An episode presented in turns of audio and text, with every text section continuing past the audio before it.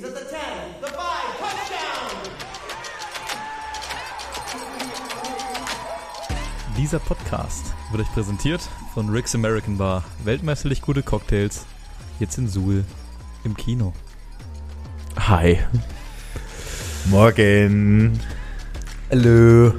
Ja, äh, herzlich willkommen zu einer weiteren Folge von ganz privat im so ganz Dingers Podcast. Ihr habt vielleicht gemerkt, ähm, wir haben uns Ende 2022 noch ein bisschen dafür gefeiert, dass wir es geschafft haben, äh, jede Woche eine neue Folge rauszubringen. Und zack, in Woche 1 von 2023 haben wir es gefailt. That didn't age well. Ja, wir haben äh, letzte Woche eine geile Folge aufgenommen, unserer Meinung nach. Ähm, auch echt lang, es wäre wahrscheinlich unsere längste Folge gewesen, war so knapp anderthalb Stunden, fast eine Stunde 40 wahrscheinlich. Und haben über College Football geredet, ein bisschen über den kommenden Draft, über die NFL, ähm, über die letzte, über die letzte NFL-Woche, die es jetzt gab. Wir haben über Darts geredet und wir haben über die NBA geredet. Und äh, diese Folge ist uns flöten gegangen. Oder was heißt flöten gegangen? Wir haben keinen Weg gefunden. Es kam, ging nicht, dass wir die hochladen konnten. Ich weiß nicht, woran es lag. Wir haben mit Vincent geguckt, der wusste auch nicht genau, woran es lag. Ähm, deswegen gab es die Folge letzte Woche leider nicht. Wir haben alles probiert, es tut uns leid, aber dafür gibt es heute volle Dosis NFL. Ja, äh, kurze Trauersekunde an die verlorene fünfte Folge Ja. mittlerweile. Ähm, ja, ist natürlich schade um den Content in so einer Situation, aber da können wir nichts machen. Wir machen einfach weiter. Ähm, natürlich, wer jetzt denkt, dass die letzte Woche, dass wir dann geschlafen haben, das ist halt jetzt die Auflösung, die traurige, die wir euch geben müssen. Wir haben es leider nicht nochmal geschafft, weil wir letzte Woche am Samstag nach dem, ähm, also die Jungs nach dem Training, ich nach der Arbeit bin dann noch hergekommen. Äh, wir haben am Samstag aufgenommen und deswegen, nachdem wir gemerkt haben, oh shit, die Folge geht nicht hochzuladen, mussten wir zwangsläufig pausieren, weil wir es nicht nochmal hinbekommen haben, in der äh, in den einen Tag dann noch aufzunehmen, weil ich dann auch am Sonntag arbeiten war. Aber jetzt starten wir wieder ähm, wohlen Gemütes in äh, das Jahr 2023, Part 2. Hoffentlich äh, geht's heute. Ja, Ja, Boys, ähm, reguläre Frage zum Anfang. Wie geht's euch? ja ich bin ein bisschen zerknittert. Ja. Ja, Ähm, du hast College Football geschaut heute ich Nacht, habe ne? National Championship Slaughter äh, geguckt. Ja. Conny, bei dir? Ja, äh, mir geht's auch ganz, ganz okay. Kurze Schweigesekunde an TCU. Ja, Alter, wurden die zerhämmert Digga. Pass von auf. National Television. Ich habe, ich, das zeige ich dir nachher nach der Folge. Ich habe ähm, auf Facebook habe ich so eine Meme-Seite und die hat so einen Ausschnitt. Irgendjemand hat das aufgenommen von der Kabinenansprache von Kirby Smart, Digga. Und der hat denen gesagt, die sollen die so hart verprügeln, dass sie nicht mehr wissen, wo äh, unten und oben ist nach dem Spiel. Der hat so richtig, also der hat gesagt, ey, ihr geht jetzt da raus und zeigt jetzt der ganzen Welt, dass niemand sich mit uns messen kann. Und so quasi so eine, so eine Brickwall-Ansprache, weißt du, so eine Ansprache von deinem Coach, wo du danach durch eine Wand rennen würdest. Digga, der hat die so, so richtig heiß gemacht. Da, nachdem ich das gehört habe, das war ungefähr eine Minute oder so, war mir, war mir sofort klar, warum das so eine absolute Abschlachtung wurde. Die haben da ohne, übel, ohne Regrets, Digga, die wussten genau, wen sie kriegen und haben die abgeschlachtet. Solche Spiele lassen einen beiden Frage stellen, ob nicht manche College-Teams einfach in der NFL competen könnten. Also ich kann dir auf jeden Fall sagen, dass ähm, der TCU gegen Michigan ähm, war halt äh, so ein Big Ten Matchup, aber Georgia ist kein Big Ten Team, sondern ein SEC Team. Und da ist bekannt, dass in der SEC halt der härteste und beste Football in der Nation gespielt wird in dieser Division. Und ähm, na, also meiner Meinung nach, und das sagen auch jetzt schon viele, hat das Komitee halt ein bisschen reingedörbt, dass sie halt äh, Alabama oder USC nicht die Chance gegeben haben. Ähm, weil, also das war wirklich kein faires Match. So. Ja, Conny, erklär doch mal äh, für die Zuhörer, wie denn das Playoff-System im College funktioniert. Das ist ja, oder kannst du das nicht? Oh, Digga, nee, das, das, sorry, da bin ich raus, Alter. College ist. Also das. College-System ist richtig weird für die, äh, für die Zuhörer, weil es quasi nicht danach geht, wie viele Spiele du gewinnst. Also es kommen nicht automatisch die, also es sind erstmal nur vier Teams, die in die Playoffs kommen. Es gibt dann nur zwei Halbfinals und Finale. Und es sind nicht automatisch die vier Teams mit dem besten Record drin.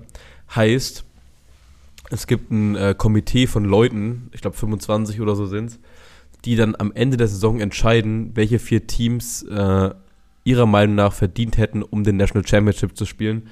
Und Teams wie Alabama und USC waren eben nicht dabei, äh, obwohl die sehr, sehr gut gespielt haben dieses Jahr. Alabama über die letzten Jahre eines der besten College-Teams, USC jetzt ein sehr aufstrebendes Programm, hatten ja auch den Heisman-Winner, also äh, den besten College-Spieler dieses Jahr mit äh, Caleb Williams.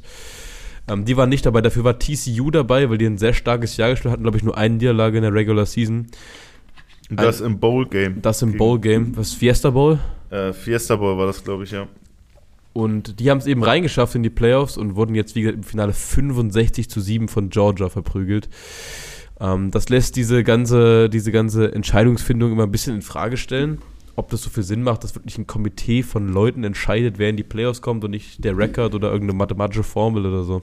Oh, Digga, ich kann dir auf jeden Fall sagen, also äh, ähm, bei der amerikanischen Übertragung, also das Spiel wurde natürlich standesgemäß von Coach Izume und dem Ex-Head-Coach der Hamburg Sea Devils auf Pro7 Max übertragen. Ähm, in Amerika, wo, weißt du, wer da am Tisch saß, beim, am Expertentisch? Wer? Nick Saban Oh. saß einfach am Expertentisch. Also der Coach von Alabama. Digga, und der war so schlecht gelaunt. Also der hat, der hat so eine Art Pokerface wie Bill Belichick. Die beiden sind auch ziemlich gute Freunde, weil die halt gefühlt in ihrem Level of Play die Goats sind. So Nick Saban hat, glaube ich, die meisten National Championships gewonnen, die je ein Coach gewonnen hat. Bill Belichick mit den Super Bowls. Und Nick Saban sah so not amused aus über diese Gesamtsituation, weil äh, ich habe ja zum Beispiel, ich habe euch ja gesagt, ich habe ja nach der Halbzeit abgeschalten, weil ich dann halt ins Bett bin, nachdem es 38 zu 7 stand nach zwei Quartern.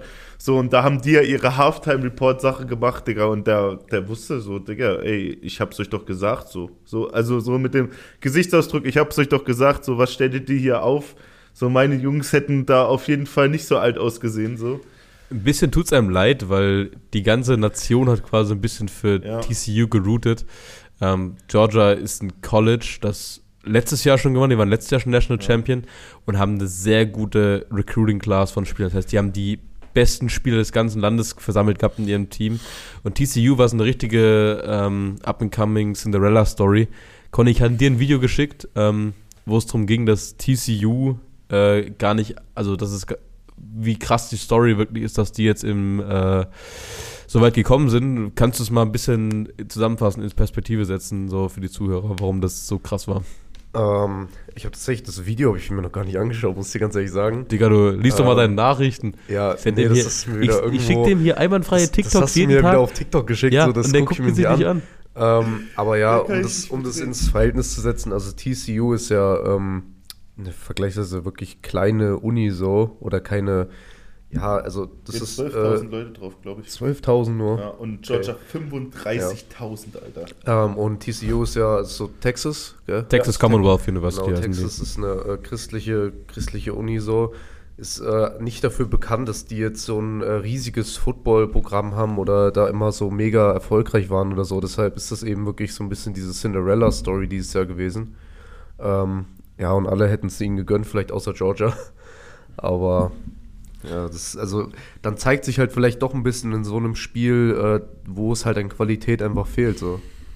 Ja, wie gesagt, also, ähm, wie der Conny schon richtig gesagt hat, äh, das wäre halt, das ist halt wie so Script halt so. TCU ja auch mit dem neuen Coach dieses Jahr, so diesen Saturday, nee, Sunday, irgendwie Sunny, irgendwas, Sunny, das heißt er mit Vornamen, ähm, neuer Coach, das erste Jahr drin, hat das ganze Programm umgekrempelt, also so viel geändert, wie nur geht. Max Duggan, das hatten wir ja noch gar nicht davon geredet, war ja, hat ja als Benchwarmer gestartet, der war ja Second String Quarterback, so der First String Quarterback hat sich ja nach drei Quarters im ersten Spiel verletzt und ab dann war es quasi Max Duggan sein Team und war, ist eine krasse Leistung bis dahin zu kommen.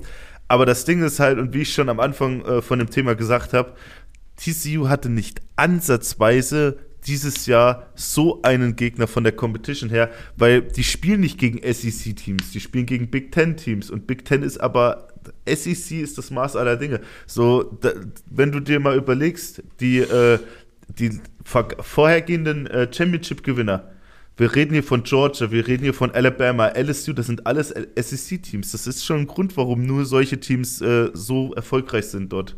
Ein bisschen tut es einem auch leid für ähm, den Deutschen, der bei TCU gespielt hat. Alex, drei, zwei Deutsche. Zwei Deutsche. Der, äh, ah, wie heißt er denn? Der Ta Tackle. Der, der Left Tackle von, von äh, TCU war auch, ist auch Deutscher. Der ist in Berlin aufgewachsen, aber ist dann nach Amerika gegangen. Brian, oh, ich habe ich hab den Namen wieder vergessen. Der hat sich auf jeden Fall im ersten Spielzug sofort bemerkbar gemacht, weil er erstmal einen schönen Forster reingedörpt hat. aber ja, ich habe leider Alexander Honig ähm, nicht gesehen auf dem Screen. Also äh, der spielt ja meistens bei PAT und manchmal bei, ähm, bei so Block, also bei der groben Arbeit, so Blocken Genau, und kommt, so kommt von Schwäbischer Unicorn, zwar ursprünglich Quarterback, wurde jetzt aber umgeschult auf Tight End, wenn ich es richtig im Kopf habe, ne? Weil das einfach ein riesen Vieh von Mensch ist. Die haben in der Übertragung gesagt, also Patrick Osuma hat auch mit ihm geschrieben über Insta. Und der hat in der Übertragung gesagt, ich weiß jetzt nicht, ob die Zahlen genau stimmen, der ist ungefähr so ein bisschen unter zwei Meter groß anscheinend. Und der kam so mit ungefähr so 90 bis 100 Kilo nach Amerika an und hat dort quasi als bei TCU angefangen, Quarterback zu spielen. Und der wiegt jetzt anscheinend mittlerweile 120 Kilo. Al- Alter, Digga. Alter. Digga, was mischen die denn ins Essen in Amerika, Alter? Er geht als Qua Coach ist sowieso, wie er kennt, so richtig. Ja, da war damals immer so eine Bodenstange, so, so, ein, äh, so ein riesiger Stelzenläufer. Und jetzt, jetzt ist er halt einfach ein gefühlter Büffel, so. Und I see no difference, Alter. Der Typ ist buffed up, Digga. Wenn ich den seine Instagram-Bilder mir angucke, dann denke ich mir, scheiße, Alter. Und das ist halt, der könnte halt wirklich, ich meine, diese Saison ist gelaufen, klar, aber das ist ein äh, Redshirt Freshman gewesen. Das heißt, ich glaube, der hat noch drei oder zwei Jahre Drei Jahre noch. drei Jahre an der Uni und ähm, der hatte einen ziemlich guten Tight End vor ihm, deswegen hat er auch wenig Spielzeit bekommen. Aber das Ding ist halt, der hat die Athletik und vor allem Ding hat der bei den Schwäbischer Unicorns quasi das beste Jugendteam oder mit einer der besten Jugendteams in ganz Deutschland hat der Quarterback gespielt. Das heißt, der hat auch viel Football-IQ. Der kann viele, äh, viel, sag ich mal, Empathie für seine Werfer empfinden, so, kann die Routes adjusten und so und weiß auch, wie man, ähm, wie man so einen Ball richtig wirft, so.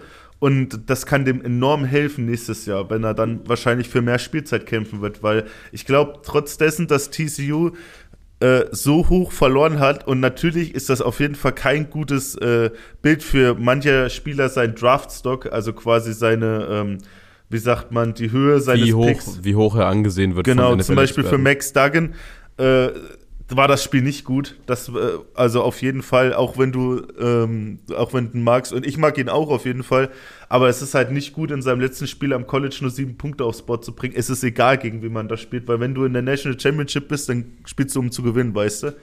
Ähm, aber wie gesagt, bei Alex Honig glaube ich, dass er auf jeden Fall in den nächsten Jahren Spielzeit kriegen wird und wir den auf jeden Fall ein paar Tuddies catchen sehen. Ob es für die nächste Ebene reicht, äh, die drei heiligen Buchstaben, weiß ich jetzt nicht. Aber ich glaube, der wird noch ein paar geile Plays machen im College Football. Ja, Mann. Ähm, dann würde ich sagen, schließen wir College Football erstmal ab, denn am vergangenen Wochenende war die letzte, letzte Spielwoche in der National Football League und es war einiges los. Ähm, bevor wir aber zu den äh, Matchups kommen, wer hat es in die Playoffs geschafft und das Ganze auch tippen jetzt wieder. Äh, Tippspiel geht wieder los, Jakobs Game of the Week geht jetzt wieder los, pünktlich zum Playoffs. Ähm, würde ich sagen, wir haben es das ganze Jahr durchgemacht. Wir geben unsere letzten Predictions ab für die Awards. Denn ist ja ein Regular, sind ja alles Regular Season Awards. Die Playoffs, die Playoffs werden nicht mit reingerechnet. Deshalb, ähm, Woche 18 ist durch, würde ich sagen, starten wir mal ganz chronologisch und fangen mit dem größten Award an, mit dem Most Valuable Player. Conny, wer ist jetzt nach 18 Wochen NFL dein MVP? ist schwer dieses Jahr, Das gell? ist übelst schwer, ja. Es hat sich viel verändert. So. Es, es, dieses MVP-Race ist wirklich. Also es gibt ähm, RG3, also ähm, Robert Griffin III, so, viele kennen ihn bestimmt. Der hat, äh, der postet auch immer mal seinen MVP-Race auf Instagram so. Und das äh, ist auch bei dem Gefühl das ganze Jahr immer wieder komplett geswitcht so. Ähm, ja, ich glaube, aktuell würde ich einfach mit der sicheren Bank gehen und sagen, so Patrick Mahomes. So, ich glaube, das ist aktuell der sicherste Weg, um in Anführungsstrichen da zu gewinnen. Paddy Mahomes Ähm, Stats in der Season waren jetzt 5200 Yards, 41 Touchdowns und 13 Interceptions. Fuck. Das, Ja, ist, das ein- kam einem gar nicht so vor, ne? Das, es kommt einem nicht so vor, ja, das ist ja das Ding. Aber ich glaube, das liegt einfach daran, dass die Chiefs immer einfach gut waren die letzten Jahre. Die haben sich so eine Legacy aufgebaut, so die sind so, so ein Top-Team 41. geworden. Ähm, und ich glaube, dadurch fällt es gar nicht mehr auf, dass der so gut spielt. So. Ja, der hat halt, also was bei Patrick Mahomes ein schlechtes Spiel ist, oder ein durchschnittliches Spiel ist halt für viele Quarterbacks ein, ein ich sag mal, schon ein starkes Game. Ja, es ist ja mal ein Standardspiel für Patrick Mahomes, sind halt 300 Yards und drei Touchdowns so. Ja. Das ist halt ein Standardspiel. Das ist schon auch wie die Tatsache, wie innovativ er spielt, hat er das, das, ähm, das Quarterback-Play in der NFL in den letzten Jahren schon auf jeden Fall verändert. Ich erinnere mich noch an vor ein paar Wochen, da war unser MVP-Race noch einstimmig, äh, Hurts auf der, nee, Mahomes auf der 1, Hurts auf der 2 und Tour auf der 3. Äh, mittlerweile hat es sich ja stark verändert. Also Tour und Hurts sind komplett rausgefallen aufgrund ihrer Verletzungen. Wir wissen ja gar nicht, ob wir Tour in Playoffs überhaupt sehen, nachdem er jetzt die dritte Concussion innerhalb von einer Season bekommen Steht hat. immer noch nicht fest. Steht immer noch nicht fest. Und äh, Josh McDaniels will da auch nichts weiter dazu sagen, weil die evaluieren Mike den die McDaniel ganze Zeit. Mike, Mike McDaniels, ja, ja, Digga. Ich bin schon wieder bei dem schlechten Typ. Ähm, Mike McDaniels will dazu immer noch nichts sagen. Ich habe mir da äh, Interviews angeguckt äh, nach dem Game gegen die Jets. Ähm, für mich, also ich wusste jetzt nichts von den Zahlen. Ich bin gerade ein bisschen schockiert. Das sind ganz schön hohe Zahlen, die du gerade genannt hast. Der Mein hatte, Gott. der, hatte, der Äh, hatte echt im letzten Game noch die Chance, wenn der, wenn der 300 Yards mehr geworfen wird, was viel ist, aber bei Paddy Mahomes kannst du immer erwarten, dass der mal ein 500-Yard-Game raushaut, hätte er den Single-Season-Passing-Record geknackt Also, dieses Jahr. Ja, weißt du, wer den hält? Ja, Peyton Manning mit Peyton Manning, 5500. Aber das war halt auch in der klassischen, jetzt kommt es wieder, 16 Games, 17 Game Season. Ja, ja. Ähm, ja, also meiner, also ich wusste nicht, dass die Zahlen bei Mahomes so hoch sind. Fuck, Alter, weil dann wird er ja safe. So, so es gibt keinen anderen, der anderen mit den Zahlen rankommt. Mein äh, MVP-Favorit wäre jetzt äh, mit einem übelst schwachen Start und einem übelst krassen Ende Joe Burrow. Die Bengals sind 8-0. Das erste Mal in Franchise History Back-to-Back AFC North Champions. Gehen wahrscheinlich äh, mit dem besten Momentum in die Playoffs, weil sie halt kein Spiel mehr verloren haben seit äh, Halb, Halbzeit der Season. Äh, Joe Burrow, ich glaube, warte, 4400 Yards oder so. 4475 Yards, 35 Tuddies, 12 Interceptions, 100er Passer-Rating. Aber da, der kann halt nicht mit. Also ich Ja. wusste nicht, dass Paddys Zahlen so hoch sind. Also mit den, mit den Statistiken von Mahomes kannst du nicht mithalten, Nee. deswegen würde ich auch sagen, dieses Jahr ist es kein MVP-Race, es ist relativ klar, dass es Patrick Mahomes, also es wäre für mich, es war gerade, bevor du die Frage gestellt hast, für mich nicht so klar. Ich wusste nicht, dass der so krasse Zahlen hat, muss ich ehrlich sagen. also wie gesagt, es, es ist fast nicht aufgefallen. Ja. Weil Weil man es halt schon, es ist, klingt verwöhnt, aber man ist halt schon dran gewöhnt, dass so ein Patrick Mahomes halt einfach Patrick Mahomes Dinge macht.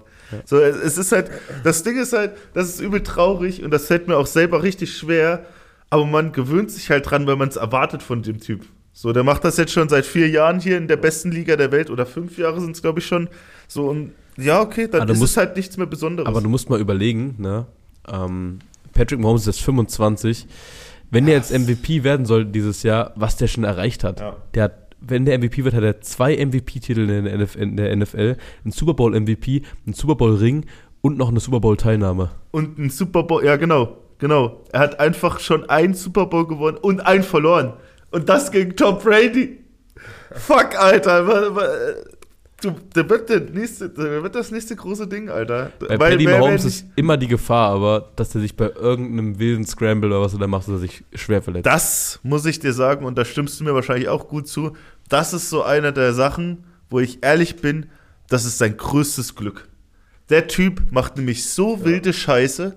Also, jetzt mal für alle da draußen, die denken, dass das normal ist, dass ein Quarterback so scrambled, vor allem auch bei NFL Defense Linemen, die halt dafür be bekannt sind, einer der besten Athleten des Planeten zu sein, so dass der sich traut, solche Faxen zu machen gegen NFL Defense Linemen, das ist so beeindruckend und das zeigt auch, dass er mutig und von sich überzeugt ist. Aber wie du schon sagtest, wenn sowas in den Playoffs, allein was der gegen Tampa Bay und so, wie der da um sein Leben gerannt ist in diesem Super Bowl, wenn der da irgendwas falsch macht, dann werden wir den im Jahr nicht mehr sehen. Also, dann wird er ein Jahr lang Immer- wahrscheinlich ich erstmal. muss immer bei Patty Mahomes an dieses äh, Play zurückdenken aus dem, das war glaube ich auch im Super Bowl gegen die Buccaneers, Ja. ähm, wo er da rausscrambled und sich, einfach, und sich einfach so in die Luft schmeißen, diesen Ball einfach noch perfekt Ja. in die Der Endzone Drop in wirft der Endzone. und der Oh, nur vom ja. Receiver gedroppt wird, aber der Ball kam ja Das perfekt ist- an, der wirft ihn im Flug. Das ist das, da gibt es ein Foto, da, da ist er mit seinem Wurfarm, glaube ich, drei Zentimeter über der Grasnarbe und bringt das Ding perfekt an. Es gibt ja immer so eine Series, äh, die Top NFL-Plays aus jedem Jahr. Das war einfach das zweitbeste Play in dem Jahr und es war ein Incomplete Pass. Ja.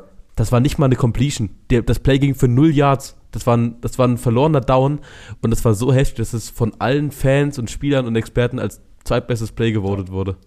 Also gerne mal, gerne mal angucken auf YouTube. Aber da muss man echt sagen, wenn es danach geht, ich glaube, allein, ich weiß nicht, ob ihr den Scramble von Joe Burrow am Wochenende gesehen habt.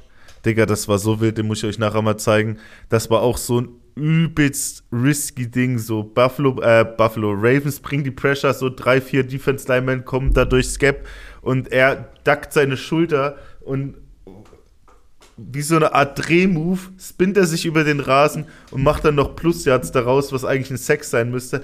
Die NFL-Quarterbacks leben alle gefährlich. Seitdem die halt so mobil werden und nicht mehr solche Pocket-Passer sind und sich quasi nicht einfach sacken lassen, um es mal dumm zu sagen, und versuchen halt immer was zu machen, ist es halt sehr gefährlich geworden. So. Und irgendwann wird es halt nach hinten losgehen. Die Frage ist nur bei wem und wann.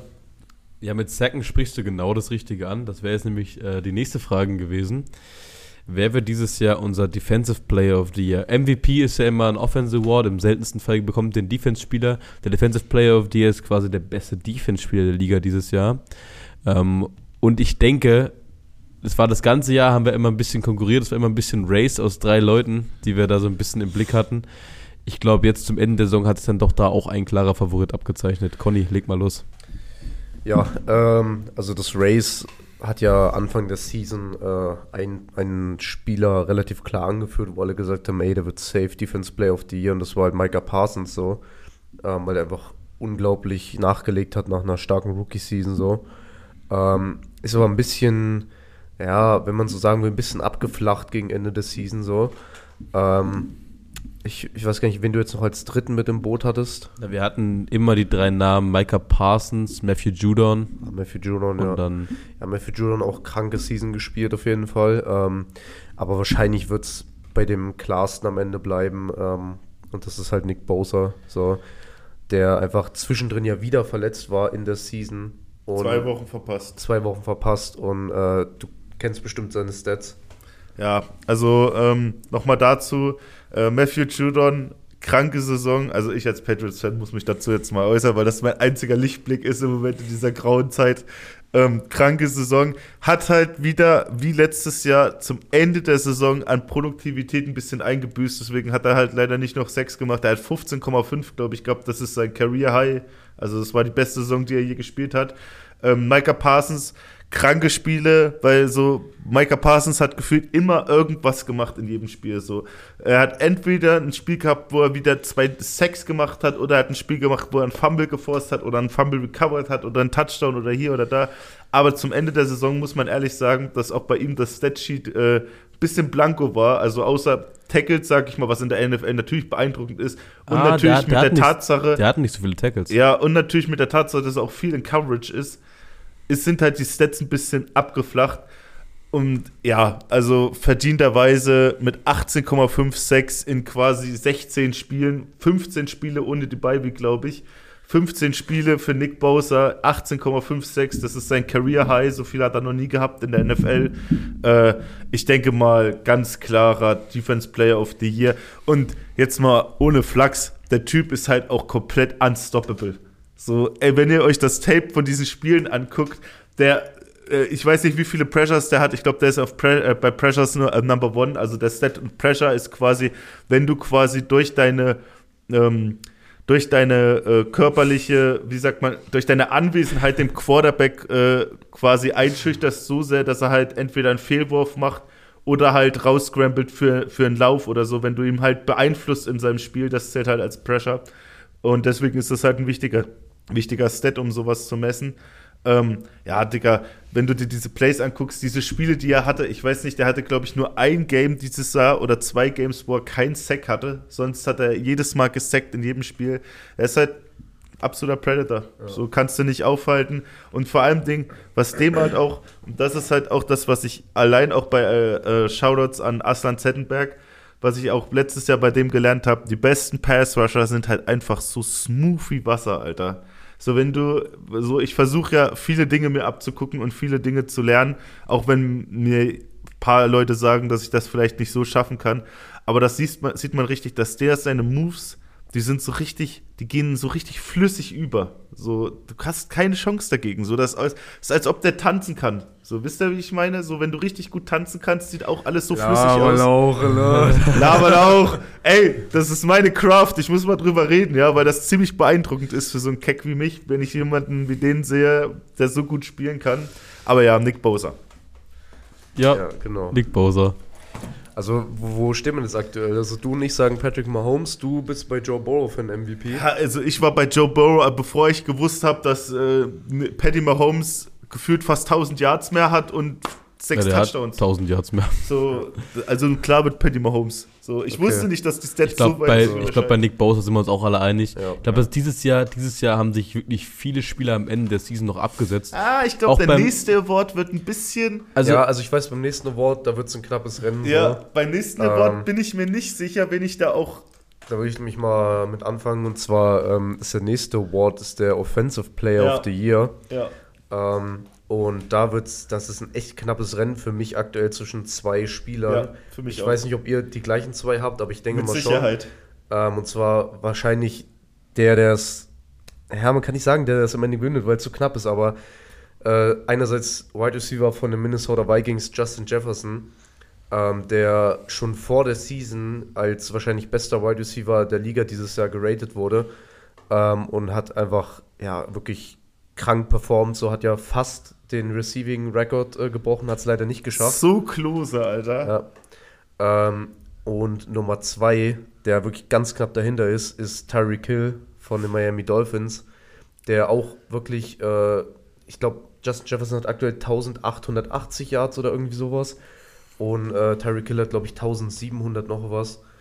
Ähm, also geben sich da fast nichts. Ähm, und das, obwohl, muss man auch sagen, ähm, Tyreek Hill in der Offense spielt, wo äh, Jalen Waddle auch spielt, der ja auch ein echt guter Receiver ist. Also kriegt er da schon mal vielleicht nur die JJ. halbe Arbeit. Ähm, ja, das wird ein echt, echt sehr, sehr knappes Rennen zwischen den beiden, denke ich. Also, ich stimme dir zu, dass es wahrscheinlich die beiden Finalisten sein werden. Oder zumindest zwei von den drei Finalisten, die dann in die Verlosung quasi mitkommen. Für mich ist es aber gar nicht so eng. Äh, für mich ist JJ schon der, der klarere Anwärter auf den Award als Tyreek Hill. Weil du musst, klar, es ist ein individueller Award, aber du musst auch irgendwo mit einbeziehen, wie wichtig, also welches Team wird schlechter, wenn ich diesen Spieler rausnehme? Wie ist der Rekord von dem Team gewesen dieses Jahr? Ähm, und bei Tyreek Hill, ja, er hat mit Jalen Waddle zusammen gespielt, was natürlich von seinen Stats ein bisschen wegnimmt, aber er hat eben auch mit Jalen Waddle zusammen gespielt, heißt, die konnten ihn nicht immer doppeln. Weil auch mal Jalen Waddle gedoppelt wurde, weil mal Mike Gesicki gedoppelt wurde, weil sie das Run-Game verteidigen mussten. Deswegen, und äh, Justin Jefferson hat mit Adam Thielen zusammen gespielt, der auch kein KJ Osborne. und KJ Osborne, die auch keine schlechten Receiver sind, aber nicht auf dem Level von einem Jalen Waddle. Also für mich hat Justin, war Justin Jefferson der wertvollste offensive Spieler dieses Jahr. Also ich will äh, die ganze Diskussion mal ein bisschen anheizen, weil ich hier einen jungen Mann neben mir habe, der äh, einen sehr krassen Move dieses Jahr gemacht hat und damit auch äh, zu Recht zur Fantasy, für die Fantasy-Krone oder mit der Fantasy-Krone belohnt wurde.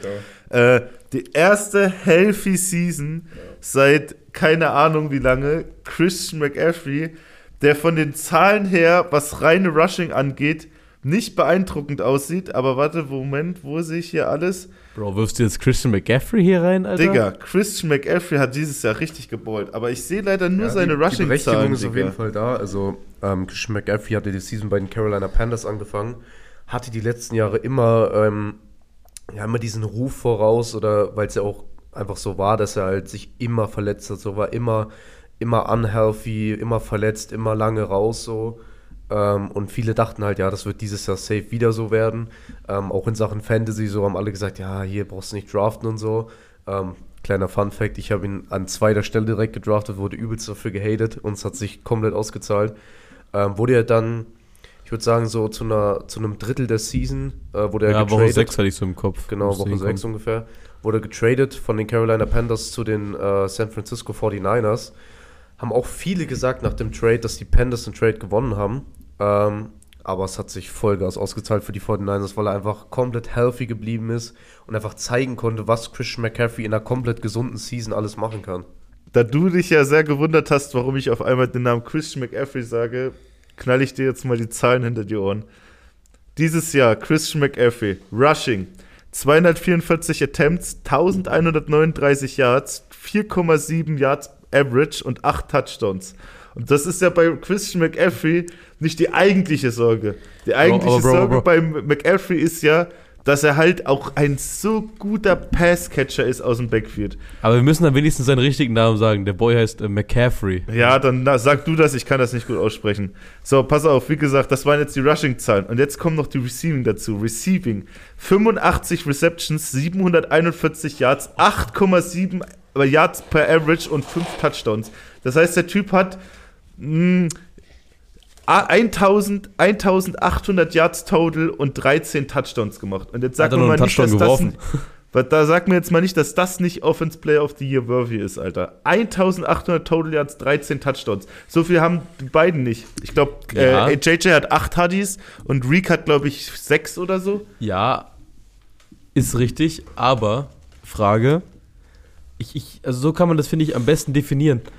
Wenn du jetzt Christian McCaffrey aus der 49ers Offense rausnimmst, in der du immer noch Debo Samuel, Brandon Ayuk, George Kittle, Elijah aber Mitchell, also- also- wird, wie, also welches Team wird am Na. schlechtesten, wenn du diesen Spieler entfernst? Du, du versuchst gerade wieder das gleiche Argument zu machen wie bei Reek, aber das Ding ist, du musst auch sehen, die 49ers Offense war, bevor Christian McCaffrey reingekommen ist, vom Level her vielleicht so eine B-Offense oder B-. Aber seit Christian McCaffrey da drin ist, sind die von Level einfach eine A bis A plus Offense. So, der hat die nochmal so geboostet, dass es das ist nicht vergleichbar. So, der macht einfach dieses Jahr das, was Debo Samuel letztes Jahr für die gemacht hat. Und Debo Samuel ist einfach dieses Jahr komplett non-existent. Ja, aber ist so. Debo Samuel letztes Jahr Offensive Player of the Year geworden? Nee, aber Warum sollte es dann Christian McCaffrey werden? Okay, ich merke gerade, du bist sehr auf äh, JJ Jettas einge, einge äh, Also ei, ich finde es schon, also ich finde, er, er hat eine Daseinsberechtigung. aber du, du musst auch gucken, Justin Jefferson, in was für der, also in was für eine Offense der spielt. Du hast Delvin Cook, du hast TJ Hawkinson jetzt am Ende noch gehabt, du hast KJ Osborne, du hast Adam Thielen so. Du hast trotzdem so viele Playmaker in dieser Offense, das ist, kann man auch nicht äh, kleinreden so. Okay, ich glaube, der Award ist am Ende doch knapper, als ich am Anfang gedacht habe. Du, du hast auch noch, noch jemanden, den du auch mit reinrechnen kannst ähm, und bei dem wir wieder eine Season haben, wo du es wahrscheinlich nicht so merkst, weil das einfach Standard ist. Aber du darfst auch Travis Kelsey nicht vergessen, so.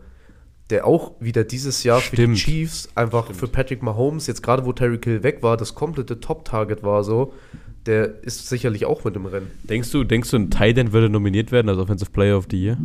Bestimmt. Glaube ich schon. Also Travis Kelsey ist ja vom, äh, von dem, was er macht, ja schon sogar fast eher ein Receiver so. Das ist krass. Also dein, also dein Call ist trotzdem Justin Jefferson. Ja, ich glaube trotzdem, dass es Justin Jefferson wird. Meiner ist auch Justin Jefferson und du sagst Christian McCaffrey. Also ich habe jetzt nochmal die Zahlen von Debo. Ich will das Gespräch mal ein bisschen führen. Ich habe jetzt mal die Zahlen von Debo letztes Jahr. Da hat er äh, auch krasse Zahlen, also äh, 77 Receptions, 121 Targets, 1405 Yards Receiving und averaged 18 Yards pro Reception. äh, sechs Touchdowns und dazu kommen noch Rushing, äh, 59 Attempts, 365 Yards, auch 6,2 Yards pro Attempt, was auch übel krank ist und acht Touchdowns. Also zusammengerechnet kommt das auf genau, also auf was ähnliches hin, was Chris McAfee jetzt hat. Der hat jetzt Basically das 13 Gleiche, Touchdowns, 1800 Yards so.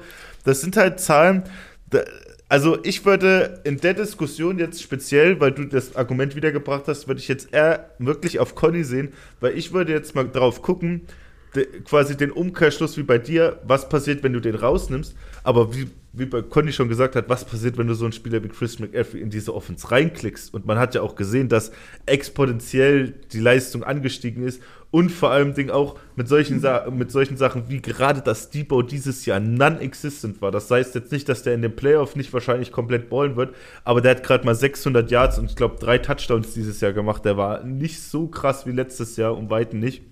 Und deswegen würde ich echt äh, mit dem Argument gehen, dass Christian McCaffrey einfach so ein richtiger Boost für diese 49ers war.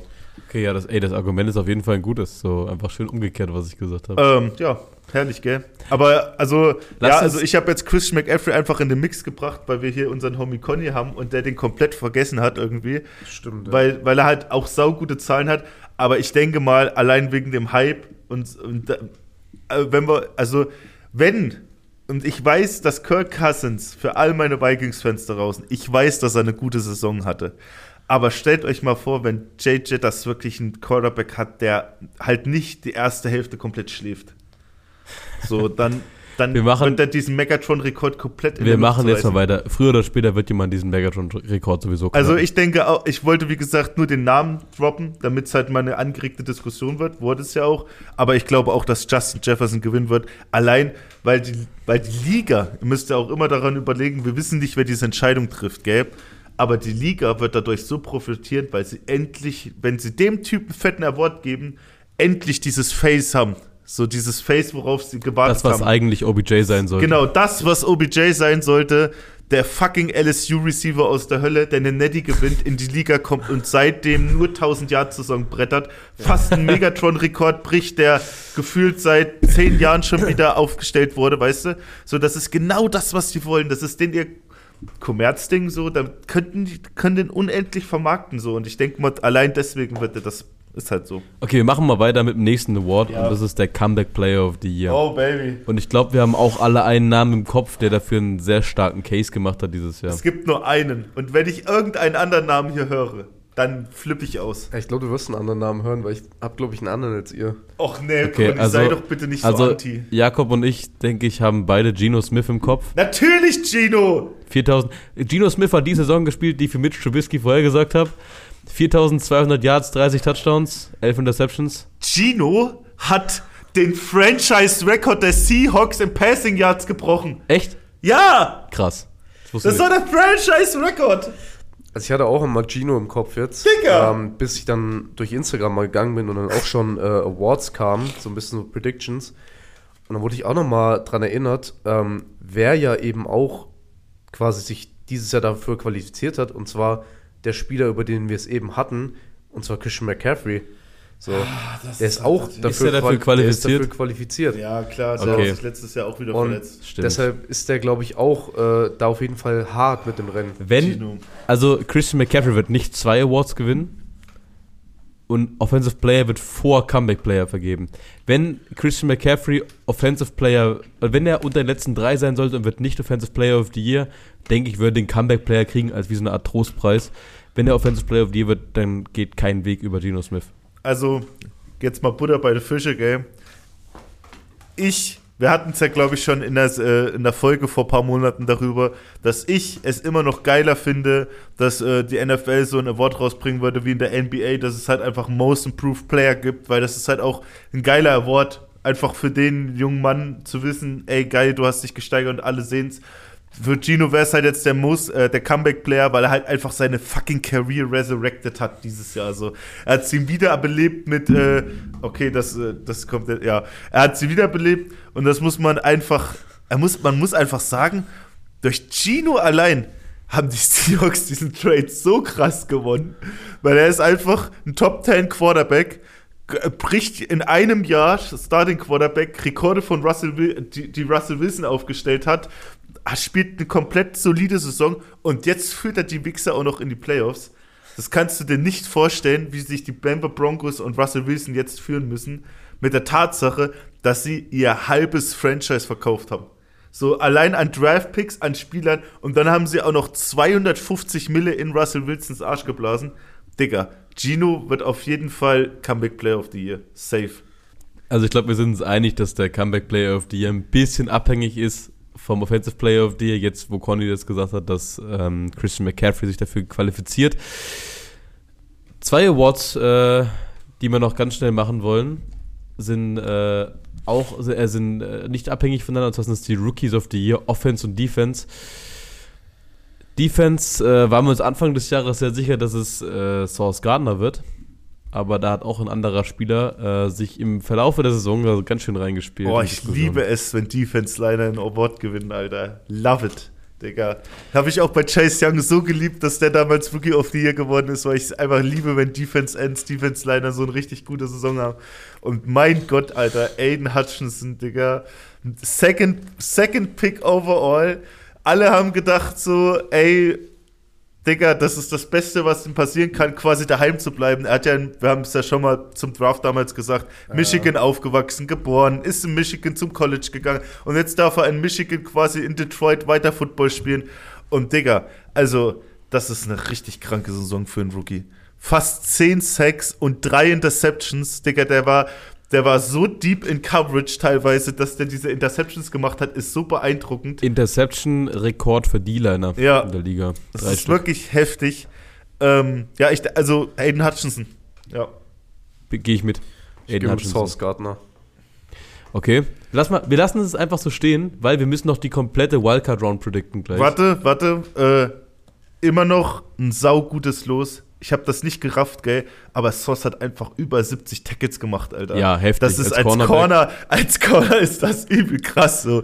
Und äh, der hat, wie gesagt, sag ich mal, nur zwei Interceptions, aber das liegt halt auch daran, dass der Double-Digit Pass-Defense hat, weil niemand auf seine Seite wirft. So, sie haben ja ab dem, ab halfway through the season haben alle Quarterbacks gemerkt, Digga, du brauchst gar nicht dahin werfen. Ja. Es lockt ab. Gut. Offensive Rookie of the Year. Äh, muss ich ehrlich sagen, Kenneth Walker. Kenneth Walker äh, hat in neun Spielen über 1000 Yards gemacht und ich glaube neun Tuddies oder so. Äh, das ist absolut beeindruckend. Das ist krank, Alter. Wenn er es nicht, wenn er nicht wird, dann wahrscheinlich Garrett Wilson. Ähm, ich würde sagen, Garrett Wilson. Ansonsten, ich habe auch gelesen, ich weiß ja nicht, ob es stimmt, ob er damit reinzählt. Ähm, ansonsten würde ich sagen, Travis Etienne so. Ah, nee. Ähm, Der darf nicht rein. ich weiß nicht, ob er rein darf. Er, also, er hat halt, er spielt sein erstes Jahr, weil er die ganze letzte Jahr verletzt war, aber ich glaube, er zählt nicht als Rookie. Ich weiß es nicht. Also wenn er mit rein zählt, dann wird safe Travis Etienne so, weil er die beeindruckendste Season hat. Er hat ja auch über 1000 Yards so. Und war einfach so ein Keyplayer für die Jaguars dieses Jahr. Ähm, aber wenn er nicht mit reinzählt, dann denke ich, wird es Garrett Wilson. Ich denke auch, dass Garrett Wilson einen guten Case gemacht hat. Ganz zum Schluss, Coach of the Year. Wer ist es für euch? Ich kann gleich schon mal meine Prediction rausholen. also wahrscheinlich Brian Dayball, Brian Dable. ja, von den Giants. Für mich ist, wäre es die ganze Zeit Nick Sirianni gewesen von den Eagles. Das ist auch sein erstes Jahr als Eagles Head Coach. Zweites gell? Jahr. Zweites Jahr. Zweites Jahr und der wurde letztes Jahr richtig gehatet. Und der war zweites, der war letztes Jahr schon ein Playoffs Game. ja. Für mich ist es Nick Sirianni. Aber das Ding ist halt, Brian Dayball hat halt die fucking Giants in die Playoffs gebracht. So, ich, ich meine, was willst du noch mehr von einem Coach of the Year? So, ich weiß nicht, wo, wo, wo da das Pensum ist. Aber, Digga, die Giants haben sich außer ein paar Draft-Picks und dadurch, da, und, und dass Saquon halt die ganze Saison endlich mal healthy war, haben die nichts anderes gehabt zu letztem Jahr. So, die hatten eine Ey, Kenny Golladay hat seinen ersten Touchdown gemacht. Alter. Kenny Golladay hat fucking seinen ersten Touchdown gemacht und es war eine absolute Beauty. Es war wirklich eine richtige Beauty. Aber, ja, ich gehe mit bei Conny. Digga, aber Brian Dable? der, Digga, der hat die Giants in die Playoffs gebracht. Ich wiederhole es noch, weil die Giants sind in den Playoffs, Digga. Alright. Das ist schon habe ein Award Fall, wert, äh, Alter. ich hab auf jeden Fall noch einen Award für euch und zwar ähm, der Walter Payton Man of the Year Award. Oh. Und den hat für mich äh, einfach durch eine, ja, durch eine zwischenmenschliche äh, Leistung jetzt letztens erst äh, einfach ganz klar jemand gewonnen und zwar Danny Kellington, der ähm, Assistant Coach von den Buffalo Bills Oh, ja. der einfach äh, in dieser Damar Hamlin-Situation so, äh, ja, so sofort da war, einfach äh, Action gezeigt hat, so und einfach im Prinzip Damar Hamlins Leben Er hat, damit er hat erkannt, so. dass es äh, was Ernsteres Ja. war als nur, keine Ahnung, Bewusstlosigkeit oder eine Concussion und hat diese ähm, lebenserhaltenden Maßnahmen eingeleitet für Demar Hamlin und ähm, auch wenn er den Award wahrscheinlich nicht gewinnt, vielleicht kriegt er noch einen Humanitarian Award oder sowas. Der qualifiziert sich ja nicht wirklich für den Walter Payton Man of the Year, weil er kein Spieler ist. Und die Liste war ja vorher schon draußen, wer nominiert ist. Aber auf jeden Fall eine große zwischenmenschliche Leistung und der wird auf jeden Fall nochmal geehrt werden. Und ähm, ja, also nix, nichts als Respekt für den Mann.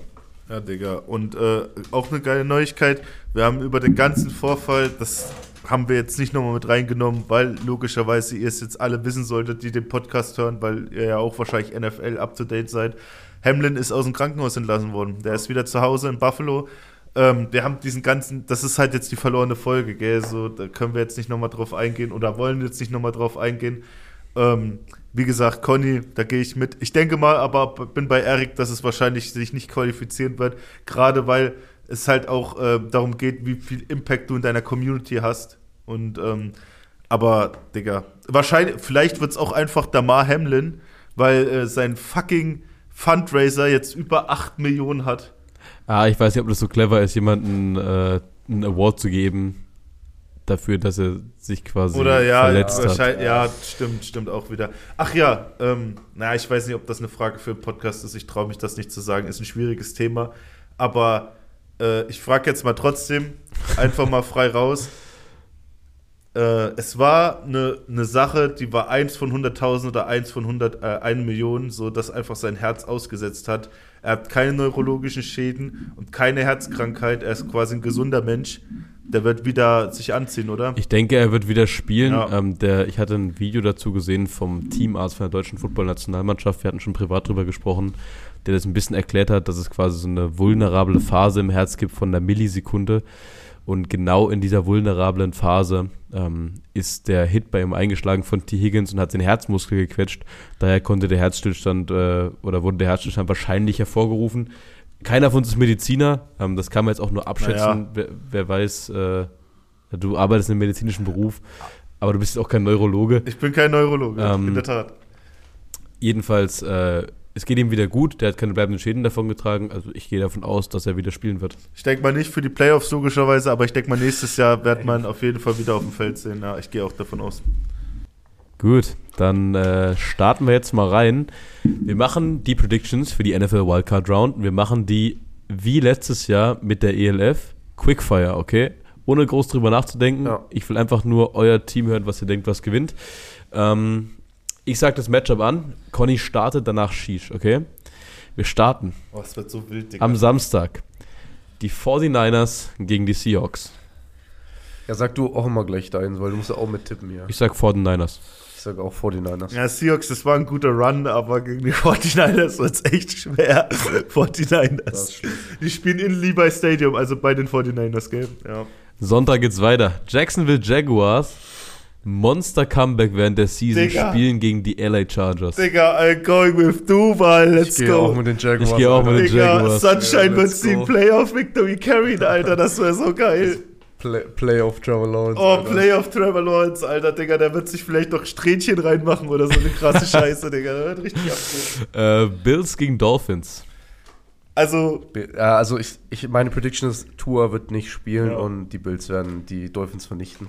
Also bei allem Respekt äh, an die Dolphins-Fans, die den Podcast hören, aber wenn der QB1 nicht sich anziehen kann für dieses Spiel, ist das Spiel un unschaffbar für euch, wenn ihr nur Teddy B und äh, Skylar Sky- Thompson Skylar habt. Thompson. Aber selbst wenn er sich anziehen kann, dann ist die Gefahr wahrscheinlich noch genauso groß, dass er wieder eine Concussion kriegt. Oh, das also, ist, da machen wir eigentlich keine Witze drüber, Alter. Der hat einfach schon ja, drei Concussions sorry, kassiert. sorry, Alter. sorry. Nee, Also, nee, das war jetzt gar nicht böse gemeint, aber der hat einfach schon Nee, nee, so ich- viel auf die Rübe ge- Ich gekriegt weiß, dieses bei Jahr. ihm ist es ja wirklich so, dass die Doktors sich da, also dass Doktoren darüber beratschlagen, ob es überhaupt für ihn weise wäre, noch weiterzuspielen, weil er anscheinend auch Ja, sehr der- anfällig dafür ist. Naja, der meinte ja auch nach, nach, nach der zweiten Concussion, er wird jetzt sein Spielstil anpassen. Das Spiel haben wir sogar noch zusammen geschaut, das Dolphins Game. Ja, wo er nach vorne gesprungen Wo der ist. einfach nach vorne in das Tackle reingehechtet ist. Also Naja. es ist nichts, also eine Gehirnerschütterung ist nichts äh, Witziges, auf jeden Fall. ist nichts wichtig. Das ist der Ähm, Folgentitel. Die Gehirnerschütterung ist nichts Jetzt Wichtiges. hör doch auf, mich wieder zu bandern hier mit deinem halben Squad. Den, äh, oh, Jetzt lass wir Quickfire. Jetzt, Ja, der Buffalo? Bills. Buffalo, so. Digga, So. dein Mood-Change ist so geil. Min Minnesota Vikings gegen New York Giants. Sind wir uns auch, glaube ich, alle einig. nee, Gehst du mit den Giants? Alter, also glaub, die gegen Giants die haben, Vikings haben einen Shot auf jeden Fall. Also, also meine lieben Vikings-Freunde, gell? Also gefühlt mein halbes Team. Bitte zündet nicht mein Haus an, gell?